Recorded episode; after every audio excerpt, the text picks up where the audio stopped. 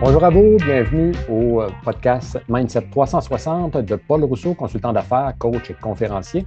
Et puis aujourd'hui, dans ce podcast, nous allons parler euh, d'investissement. Donc, on va parler euh, de finances, on va parler d'argent, bien sûr.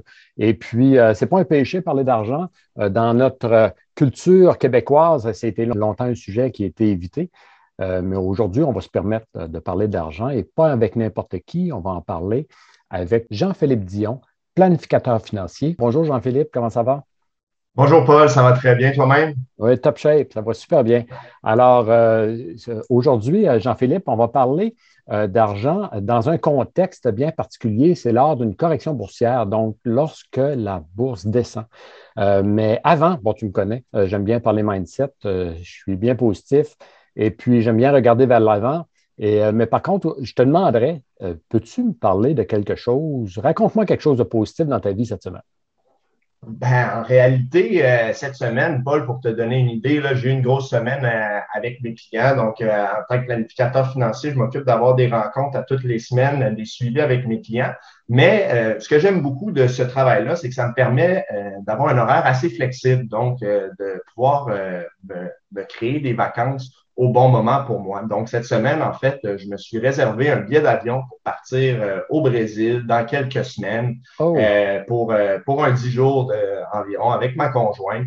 Donc, on va en profiter à ce moment-là là, pour, ben, pour se, faire du plaisir, profiter de la plage et décrocher un peu du travail et de la vie quotidienne à Québec. Donc, c'est un peu ça la, la, belle situation qui, m'est qui est arrivée dans la dernière semaine. Donc, euh, c'est des choses que je fais beaucoup. Moi, là, ça me permet de bien décrocher, de partir un peu plus loin que, euh, que de sortir de la ville uniquement. Euh, pourquoi? Ben parce que quand je suis à la maison, j'aime beaucoup mon travail. Donc, des fois, j'embarque dans le train-train quotidien puis on travaille sans arrêt. OK. donc, tu dois sortir. Tu dois sortir pour pouvoir vraiment décrocher. Exactement. exactement. Donc, tu vas faire un petit tour dans les îles au lieu d'aller à cette île. C'est ça? exact, c'est ça. en fait, on aime bien cette île mais il y a certaines périodes de l'année où on préfère aller un peu plus au sud. Mon mindset de travail, il est, trop fort, je l'aime trop, donc des fois, euh, de m'éloigner beaucoup, ben là, j'ai comme plus vraiment le choix de décrocher. c'est une belle opportunité pour moi, justement, d'avoir un moment, de me ressourcer un peu, puis euh, de prendre le temps, de prendre le temps de prendre le temps. C'est important, ça. ça, c'est le piège de beaucoup de gens. Hein. on est embarqué dans notre travail, puis on ne lâche pas. Euh, si, on a, si on est un petit peu workaholic, on, se donne, on se donne, et puis il euh, faut se donner des occasions hein, pour faire une vacances comme ça ici. Donc, tu fais bien, super. Puis toi, en plus, que tu aimes voyager, ça sera un sujet pour un autre podcast ensemble. Euh, je suis convaincu que tu pourrais nous apprendre plein de choses sur les voyages. Alors, euh, aujourd'hui, Jean-Philippe, on va s'embarquer dans le sujet de la bourse parce qu'il y a des épisodes parfois où la bourse descend. À peu près chaque investisseur a déjà connu ça ou connaîtra ça très bientôt. Donc, la bourse qui descend de, de 10, 15, 20% parfois plus. On appelle ça une correction, mais des fois, on mange une maudite correction euh, parce que ça descend beaucoup. Et puis, euh, dans quel mindset un investisseur doit être lorsque euh, une, correction boursière arrive? Comme, exemple, la, personne à 30 ans, comme exemple. Bien, premièrement, la personne qui a 30 ans, en fait, peu importe l'âge de la personne qui va investir, lorsqu'il y a une correction ou même une récession, là, qu'on entend souvent parler, euh, tout va dépendre un peu de ses objectifs en lien avec ces investissements-là. Donc, quand il y a une correction, bien, si on n'a aucun investissement, ben, on ne la vivra pas vraiment parce qu'on ne perd pas d'argent en soi. Euh, c'est important aussi, là, j'ai dit perdre de l'argent, mais en soi, tant qu'on n'a pas retiré nos sommes qui sont placées dans un fonds, par exemple, ben, on n'a pas vraiment perdu d'argent. C'est juste que oui, le montant a diminué, mais il pourrait par la suite remonter ce qui historiquement a lieu. Donc, la personne, je reprends l'exemple de la personne dans une trentaine d'années, euh, qui a environ 30 ans, bon, il a, accumulé un montant. Premièrement, si c'est pour sa retraite, ben, le mindset de cette personne-là, ça devrait être d'être assez relax et surtout euh, de s'il y a un certain stress associé à cette euh, diminution-là de son portefeuille d'investissement, d'aller lire aussi. Euh, beaucoup par rapport ou de consulter, par exemple, un planificateur financier comme moi ou d'appeler son conseiller euh, et de s'informer par rapport à l'historique de comment les marchés boursiers, comment les marchés d'investissement fonctionnent. Euh, le marché de l'immobilier, c'est la même chose aussi. On a des périodes de hausse qui vont s'accompagner de certaines périodes de baisse, mais ultimement, sur une période un peu plus prolongée, on va être toujours dans le vert. C'est très rare sur une période de 20-30 ans que quelqu'un va investir de manière diversifiée. C'est bien important aussi ce, point-là, euh, que cette personne-là va être dans le rouge. Chose importante, je reviens par exemple sur le point des, objectifs. Donc là, je vous prenais l'exemple de la personne qui a environ 30 ans ou qui pourrait avoir 40 ans ou 50 ans. Si son objectif, c'est en lien avec la retraite, bien, la retraite, c'est un objectif qu'on appelle long terme. Mm-hmm. Euh, donc, même pour quelqu'un qui est sur le bord de la retraite, donc qui a 60 euh, ans, 55 ans, même 50 ans si la personne prend sa retraite bien jeune, euh, le mindset de cette personne-là devrait être le même dans une période de correction. Pour la simple et bonne raison que l'objectif de prendre sa retraite, c'est que celle-ci dure le plus longtemps possible. On ne veut pas prendre notre retraite pendant deux ans et. Donc, c'est sûr que des fois, il y a des malheurs qui arrivent. On n'est pas à l'abri de ça non plus. Mais on ne l'avait pas vraiment planifié, ce malheur-là. On planifie plutôt pour prendre notre retraite pendant 20 ans, 25 ans, 30 ans, ce qui est en soi un horizon long terme. Donc, même s'il y a une correction euh, sur les marchés, ben, on sait que c'est déjà arrivé. On sait que ça va réarriver aussi. Euh, parce qu'on en a quand même connu euh, plus d'une vingtaine là, dans, les, dans, les dernières, dans les dernières décennies. Donc, en soi, cette personne-là qui investit, même si son portefeuille diminue, c'est pour la retraite, c'est correct. On va être correct aussi à long terme. OK. Puis l'investissement peut être diversifié aussi dans le sens que euh, il peut y avoir des titres qui sont davantage en dividendes, comme exemple. Donc, ça ne touche pas trop. Et puis, euh, la fluctuation des, marchés, ben, il se rattrape euh, assez rapidement. Et puis, va, il va en, va en profiter dans 5 ans, dans 10 ans, dans 20 ans. C'est bien ça. Effectivement. Puis aussi, point important par rapport à ça, que ce soit des titres de dividendes ou euh, des actions là, qui ont de, plutôt de croissance, qu'on va appeler. Là, donc, une action de croissance, c'est une action qui vaut, par exemple, 100 dollars aujourd'hui et dans cinq ans, elle va valoir 200 dollars. Donc, l'entreprise a pris beaucoup de valeur. Euh, donc, indépendamment du, du type d'action, donc croissance ou plus à dividende qu'on pourrait appeler, mais c'est aussi important de se diversifier sur le marché. Donc, que ce soit aux États-Unis, que ce soit des investissements au Canada, que ce soit des investissements à l'international. Euh, ben, en, soi, quand on a une correction boursière, euh, c'est pas de la même manière sur tous les marchés. Par exemple, euh, il y a des corrections que ça se passait plus au Canada, d'autres corrections que ça se passait plus aux États-Unis, puis d'autres corrections que ça se passe plus à l'international. Donc, c'est important dans notre portefeuille d'investissement d'avoir un peu de tout ça. Parce que quand la correction frappe, ben, ça frappe pas aussi fort que si on était juste à l'endroit où la correction a réellement frappé. À l'inverse, quand les marchés vont bien, ben, il y a une année, ben, les marchés vont aller un peu mieux au Canada. Une année, ça va être aux États-Unis. Une année, ça va être à l'international. D'où l'importance d'être bien diversifié de ce côté-là. OK, donc ici, on doit tenir compte que, bon, les gestionnaires de portefeuille, eux, ont vu venir la récession. Et puis, on préparait euh, les, portefeuilles des investisseurs en fonction de ça pour que la correction soit moins touchée, qu'elle reprenne plus rapidement.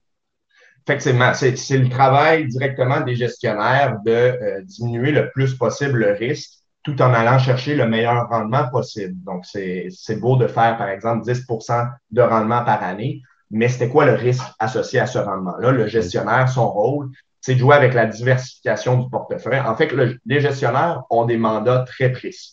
Donc, si un gestionnaire a un mandat de gérer un portefeuille équilibré ou un portefeuille qu'on pourrait appeler aussi modéré, ben, euh, ce gestionnaire-là va devoir euh, avoir, par exemple, dans son portefeuille autour de 60% actions et 40% ce qu'on appelle des revenus fixes, donc la portion prudente d'un portefeuille. Oui. Donc, ce gestionnaire-là, si on embarque avec lui, parce qu'on est quelqu'un qui est euh, modéré ou euh, qui est assez équilibré, ben, on devrait s'attendre à un certain niveau de rendement qui, historiquement, va être un peu moins élevé que la personne qui est très dynamique ou qui est très en croissance, ce qu'on appelle.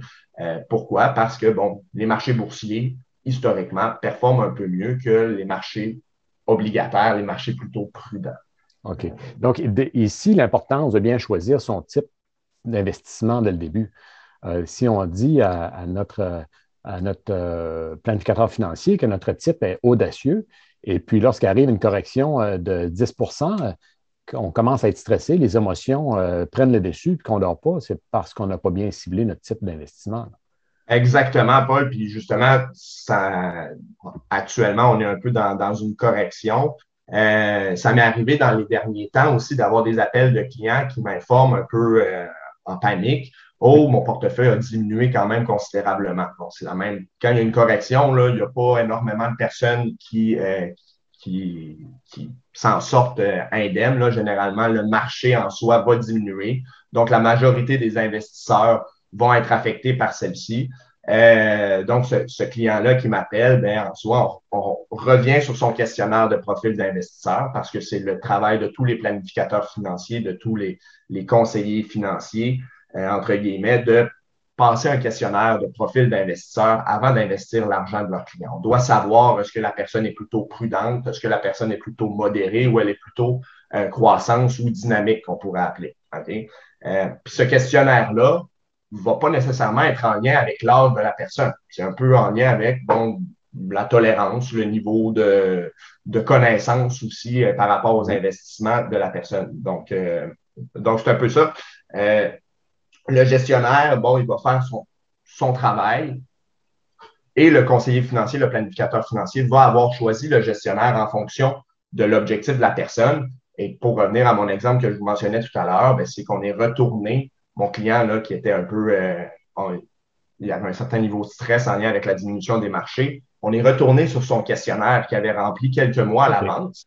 Et l'une des questions, c'est justement, bon, de combien euh, de pourcents euh, de diminution ça vous inquiéterait beaucoup de, voir votre portefeuille diminuer. Là. Donc, il avait répondu, je ne sais pas, là, par exemple, 30 mm-hmm. peu importe l'institution financière là, où, où, les gens investissent, généralement, il y a cette question-là poser assez directement, c'est quoi le pourcentage maximum de pertes que, vous pourriez accepter? On avait mentionné 30% Les corrections, historiquement, il n'y en a pas eu tant que ça à 30% il y en a eu, mais actuellement, euh, ce n'est pas des corrections de 30 que, que l'on vit.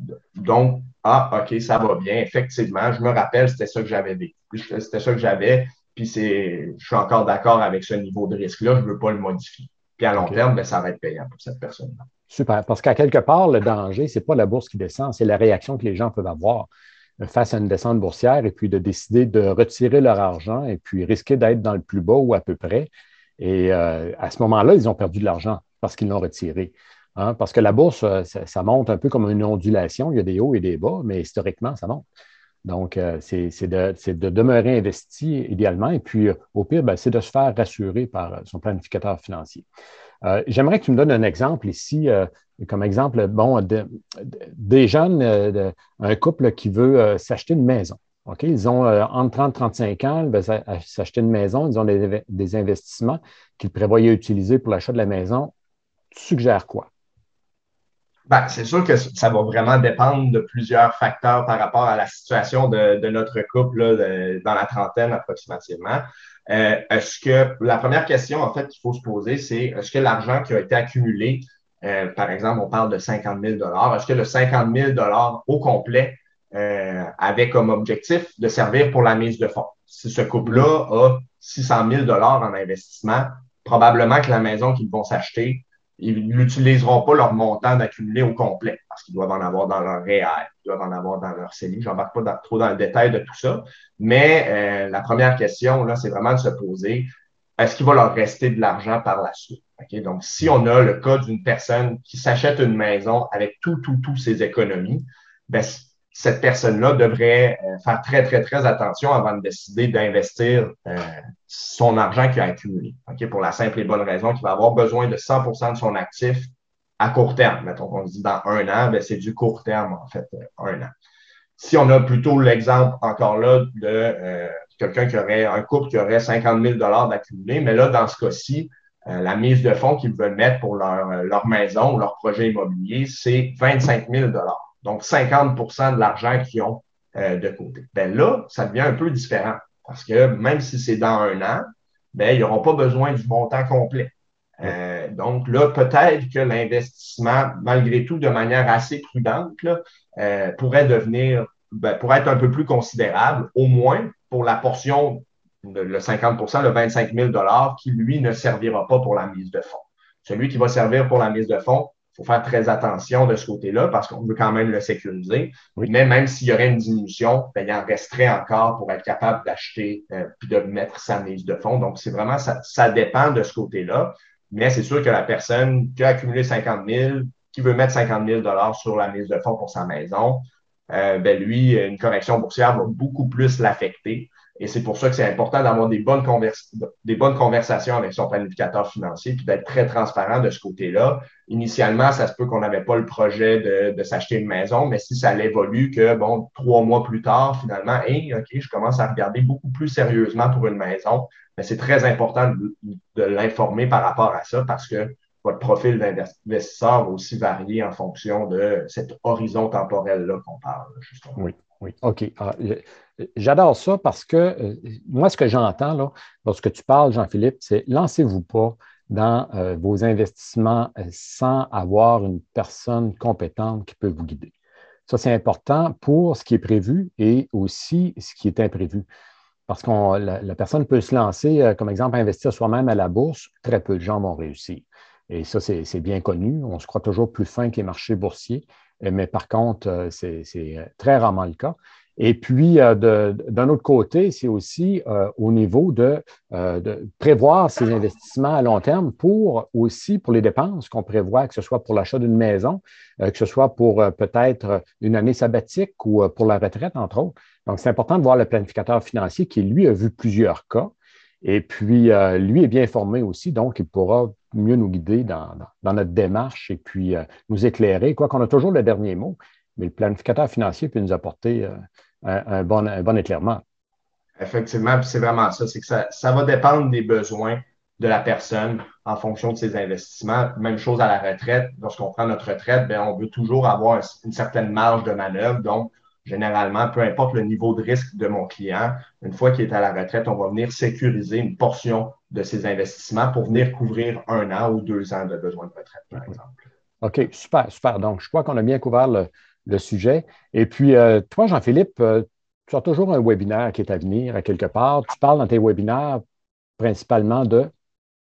Ben, principalement en lien avec, euh, avec la retraite, là, donc que ce soit le décaissement de nos différents véhicules de placement, est-ce qu'on va décaisser le REER, le CELI, notre CRI en premier? Euh, de quelle manière on va faire ça? On parle aussi d'investissement. On parle de fractionnement de revenus aussi, de la RRQ, de la pension de sécurité de vieillesse. Donc, c'est des sujets assez récurrents que plus on se rapproche de la retraite, ben, plus on se pose de questions. Là, euh, quand on reçoit notre papier, par exemple, de la RRQ qui nous dit Ah, vous pouvez la prendre, mais on fait quoi avec ça? Effectivement. Puis pour la plupart des gens, ce sont des sujets qu'on dirait une langue étrangère.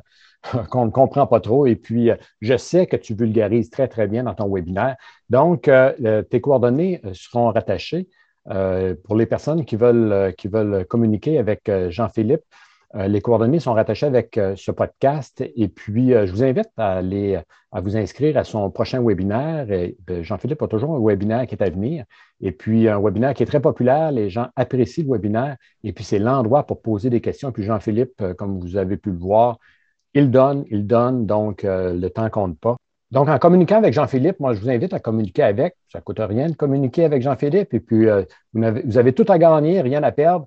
Alors, euh, en communiquant avec Jean-Philippe, vous lui dites que c'est Paul Rousseau qui vous envoie et puis vous aurez droit à une considération spéciale. Tu es d'accord avec ça, Jean-Philippe? Bien sûr, Paul, c'est certain et c'est sans engagement aussi. Sans engagement, tant de la part à Jean-Philippe que de votre part à vous aussi. Alors, c'était un plaisir, Jean-Philippe. Merci beaucoup à toi. On se reparle bientôt. Merci beaucoup, Paul. Euh, bonne fin de journée. Merci à toi, ça. Ciao. Euh, donc, euh, nous étions avec Jean-Philippe Dion, planificateur financier, et puis on a parlé qu'est-ce qu'on doit faire, quel mindset on doit avoir dans un moment de crise boursière, que ce soit une crise ou une simple correction, quelle attitude on doit avoir, et puis ça peut être un bon moment aussi de réviser notre profil d'investisseur. Donc, de pouvoir prendre, euh, si on n'a pas pris des bonnes décisions dans le passé au niveau de notre profil, eh bien, de les réviser puis voir si notre tolérance euh, au stress et puis aux émotions face à de telles corrections, euh, si notre tolérance est encore bonne ou si on est capable d'en prendre plus ou si on préférerait en prendre moins. Donc, c'est un plaisir de réparer ce podcast pour vous, de vous le livrer. Et puis, on se reparle bientôt. Ici Paul Rousseau, consultant d'affaires. Ciao.